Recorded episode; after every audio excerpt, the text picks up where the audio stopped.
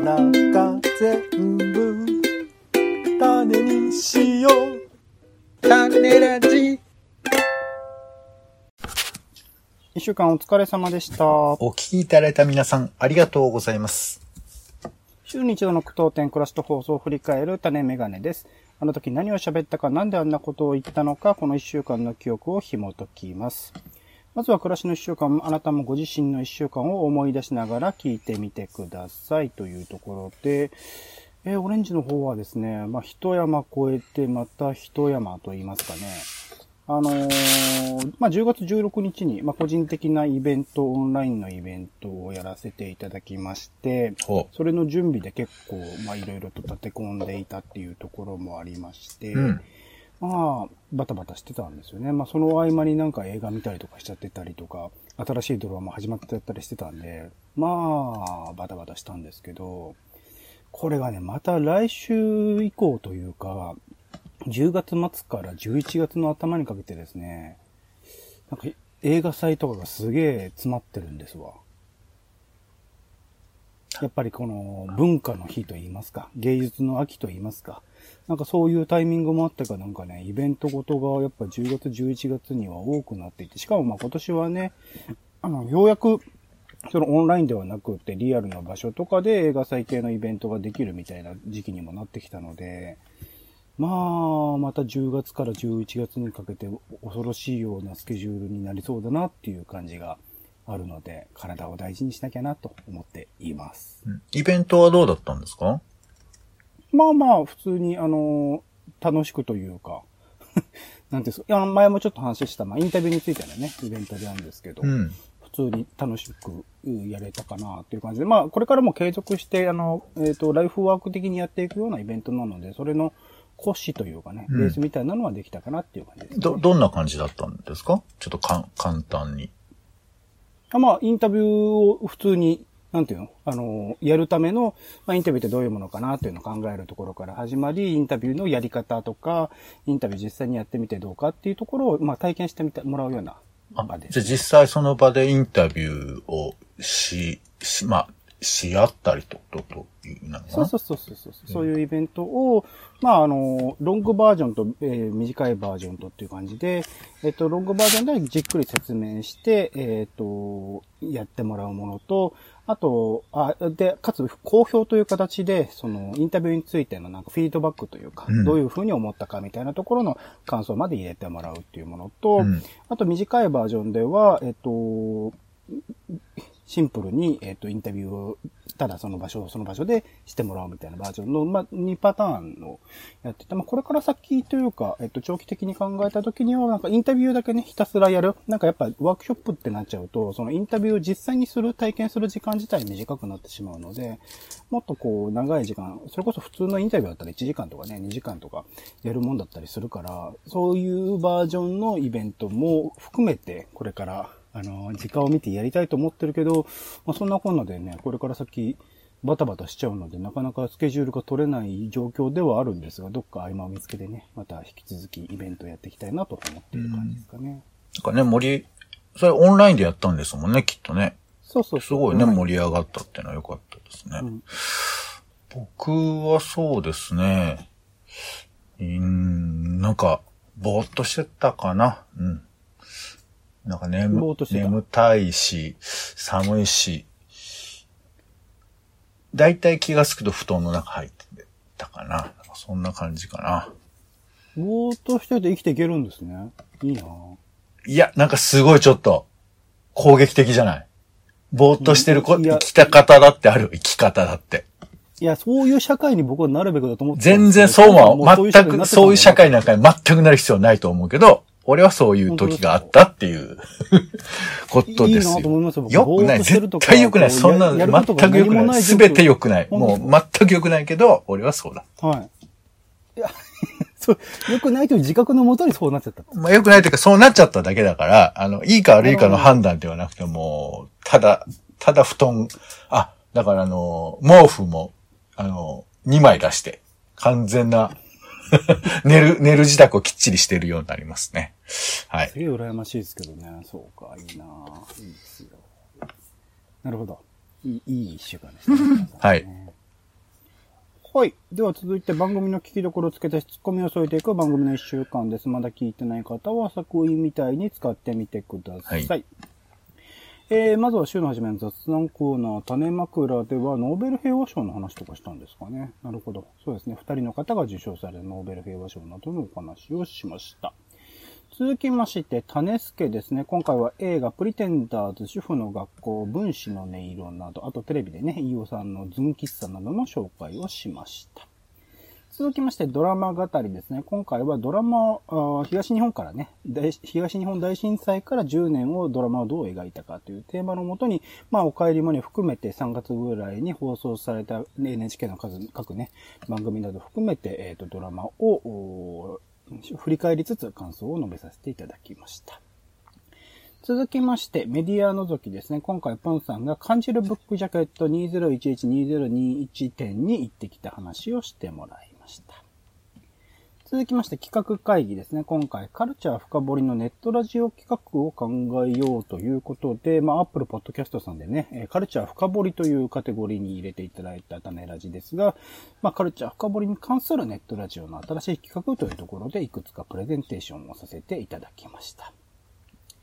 続きまして、イベントリポートですね。今回はポンさんがオンラインのイベントですかね。危機に直面する報道の自由、アフガニスタン取材の問題点というイベントのレポートをしていただきましたが、一週間振り返ってポンさん聞きどころ付け足し、ツッコミなどいかがでしょうか？そうですね。えー、ドラマ語りですか？はいはい。うんうん。えー、まあ、この番組、種す、種ラジではよく言うんですけど、うんオレンジさんの方からさ、あの、何周年とか、区切りとか、そういうものはあんまり意味がないんじゃないかみたいな話をよく聞くわけですよ。まあ、すごいめでたいこととかだったらね、おめでとうとかだったらあれですけどね。うーん、まあ、めでたいことも極論同じかなとは思いますけど、うんあの、継続してることには意味があるかもしれないけど、なんか時間が経ったっていうこと自体が、それがすごいことかどうかってちょっとよくわかんないじゃん。うん、うん、うん、うん。で、まあ、それは逆もしかりで、震災から10年経ったことはどういう意味があるのかなっていうのは、まあ、あるかなと思ってはいるんですけど、ただまあ、その、やっぱ時の流れってこう、それだけで意味がある面もあるのかななんていうふうに思ったりもするんですよ。うんなんかほら、時代を語るとかさ、そういう、え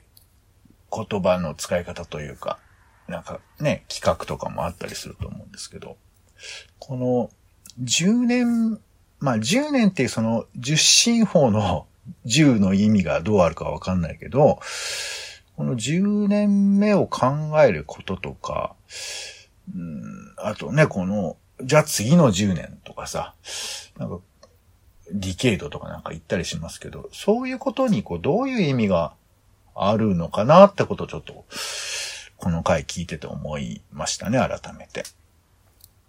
個人的には10とか20とかまあ5とかね、そういうのはなんかタイミングとしてうまく利用した方がいいかなとは思っているところはありますかね。こういうま10周年というタイミングだからこそ注目を集めうるかもしれないっていうところで、こういう番組もやっただろうし、震災を振り返る企画もやっただろうし、それに対してま時間を避けたりとかお金を避けたりするっていうことはあったりするとは思うので、そういうところを、まあ、タイミングとしてね、うまく利用するっていう考え方も逆に必要だし、今回はだからこのタイミングで映画も含めて一通りの作品調べてまとめられたというところも、なんか、後々に対し、後々こう振り返ってみたときには、あの、大事なことになってくるのかなともちょっと思ってたりはしますかね。そこら辺のなんかやっぱアーカイブ的な意識はずっと持ち続けてやってるような気はしますね。だからドラマ語りについてこれからもそういうアプローチ、まあ毎週ではなくなりますけど、ここでなんか一つまとめておきたいなっていうタイミングでまたやりたいなとは思ってますけどね。多分ね、10年は意味がないって言うかもしれないけど、でも、例えば学校って、小学校って6年間じゃん。うんうん。中学校は3年間だし、あの、いろいろこう、タームって意味がないこともないと思うんですよ。やっぱ1年間で卒業とかさ、半年で卒業とか、3ヶ月でとか、なんかその、ボリュームってのは全く意味がない物差しじゃないと思うから、あの、まあ、まとめるっていうのも、あの、よくほら、バブル以降とかさ、戦後とかなんかくくり方あるけど、なんか意味があるものもあるのかなとちょっと丁寧に考えると思ったりもするし、あの、漠然と何でも10だから涙みたいな話じゃないと思うんですけど、まあなんかそういうことも深く考えられればなとは思いました。うんありがとうございます。あとは、ポンさん、メディア覗きですかね。感じるブックジャケット展というところで、やっぱりこういう展示とかね、最近それこそコロナ禍以降は、オンラインでの展示会であるとか、何らか映像で見るとかね、なんか現地に行かないでも、ある種見られるような展示っていう、まあそれの選択肢がすごく増えた分にはいいんですけど、やっぱり現地に行かないと感じられないというか、そこで見ないと、その紙の質感とか含めて、えー、堪能できるような展示っていうのはいいし、なんかそこら辺ももっとこう、意識づけた展示会っていうものを、これからまあ、ようやくね、あのコロナも落ち着いてきたタイミングではあるので、また模索、両方こう、なんだろう、オンラインで堪能したものを、さらにこう、現地に行ったらプラスアルファの感動があるみたいなものが、なんかできうるような気はするので、それのハイブリッドではないですけど、新しい形の展示みたいなものがもっともっと見れたらいいなと思いましたね。確かに。あのーこれ行ってさ、ブックジャケット店行ってさ、うん。まあなんかだんだん僕も久々にこう、こういうう足で行く展示に行って、で、その、この展示は全部触れるわけ。読んでくださいって書いてあるわけ。うん。だからさ、あんま触るのもちょっとドキドキするじゃん。別にどうなんだっていうのもあるんだけどえ、。ちなみにそこのアナウンスというかどういう風になってるんですか？触っていいよって。ただ触っていいよだけだと結構いろいろ難しいですよね。いやいや、まあ一応入り口には消毒もあったりして、ああ、そんぐらいうんなんだ。。そう、だからまあ、全、社会全体がゆ、ゆるくもなってると言えばそうかもしれないっていうか、まあただね、その、ちょっと触ったからすぐ金みたいにしてこう、繁殖して映るってものではまあ、ないにはないんですけど、だから触ることができるっていうんで、でもまあちょっと俺もどう、どうしたもんかと思ったんだけど、まあたく触らないのもちょっと残念だなと思ったから、手の甲でさ、ちょっとその、白押しの部分で、あ、わあ、押したんなとか、あ、ちょっと滑らかだといえば滑らかだとかっていうのを、そういえば触ったことを今思い出しましたよ。うん。うん。うんうん。で、それはやっぱりね、まあ、物を触らなきゃわかんない展示っていうのは絶対あって、行かなきゃ、まあ、あの、非常にシンプルな話ですけど、やっぱり触んなきゃわかんないものは触りたくもあるし、うん。あとまあね、会場の空気とかそういうものとかも、あ、こういう人たちが来てるんだとかも、やっぱりいいい場所がないとなかなかわからないので、そういうことの楽しみは、やっぱり、あるなってのはちょっとね、改めて思いましたね。うん。ありがとうございます。あと、じゃあ企画会議も振り返っておきましょうか。はい一応、まあ、ネットラジオ企画というカルチャー深掘りというところでね、考えてみましたけれども、どうでしたか？僕なんかまあ、いろいろと企画というかカテゴリーみたいなのはいくつも浮かぶんですけど、なんか毎週何かしら、その週間、週になんかやりたいことみたいなのが多分出てくるような気がするっていうか、具体的なこれについて話したいとか考えたいっていうところからこう、企画を考えていくことになるのかなと思うので、いつかこの枠、それぞれのね、今回出したような枠の中でうまく当てはまるような形にはしたいと思うんですけど、どうなのかなみたいなところはありますかね。なんかカルチャー深掘りっていうこのくくりがさ、うんどうなのってなんか思ったりはする。うん。めっちゃ雑多なんですよね、あの カテゴリーに、入雑ってる。多っていうあかの、カルチャーってあって文化じゃないじゃん。音楽とかそういうんじゃなくて、カルチャーっていうのって、なんか、独自の言葉の意味があったりすると思うんですよ。うんうんうん。で、深掘りっていうのも、なんかこう、うーんと、ちょっと聞いたらなんか分かったような気がする的な深掘りになんか感じたりするんだけど、その求められてるものは。だけど、自分が聞きたいカルチャー深掘りって言ったら何だろうかな、みたいな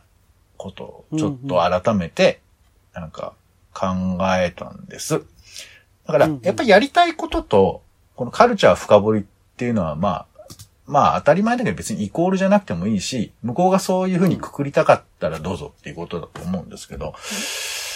深掘り、カルチャー深掘りっていうふうにくくられてるもので、あの、お姉さんが何聞きたいかなっていうことでこう、作ってもらえれば、まあいいのかなというふうに思ったりもしたので、なんか僕は、あれだね、あの自分としてはやっぱこう深掘りをどういうふうにつ、あの、組み立てるのかがちょっと難しいなって思いましたよね。なんか、知識をいっぱい詰め込むは、よそでもやってるし、多分俺がやる意味もないし、深掘り。専門家がね、専門の話するのは面白いんですけどね、っていうことはありますよね。そう。じゃあ、まあ、専門家呼ぶってのも全然あると思うし、あんまないかな。うん。まあまあ、いろいろあるじゃない？やり方は。うん。うん。ただまあ僕らができる深掘りって何だろうかっていうことをちょっと考えたいなというのは改めて思いましたね。うん。うん。うん。うん。いろいろちょっと考えていく回になるかなと思います。うん。はい。タネラジは、ポッドキャストや Spotify などでほぼ毎日配信しております。音声でこぼれた内容はブログで補足を、更新情報は Twitter でお知らせしております。気が向いたらお好きなサービスでの登録、フォローをお願いします。また、番組の感想やあなたが気になっている種の話もお待ちしております。公式サイト、種ラジ .com のお便りフォームから送ってください。ツイッターなどで、えーハッシュタグ、種ラジですね。カタカナ種ラジ、ハッシュタグ種ラジなどで投稿いただくのも大歓迎でございます。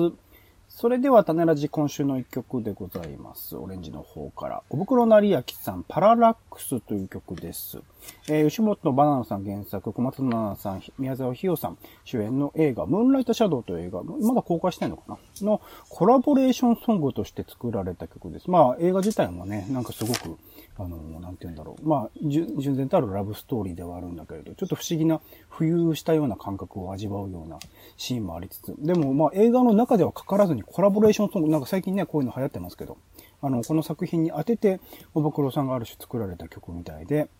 まあ、最新アルバムのね、ストライズという、えっ、と、おぼくろさんのアルバムの最後の曲にもなっております。すごくシンプルなんだけど、あの、が、あの、その音の数というか、そこの、えっと、同じじ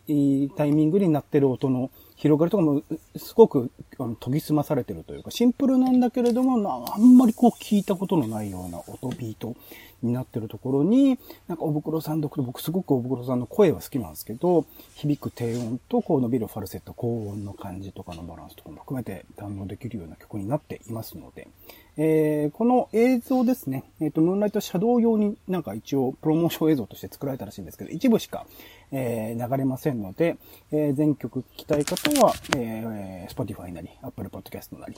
ポッドキャストじゃねえや、Apple Music なりで、えーぜひ聴いてみてください。おぶくろなりやきさんで、パララックスです。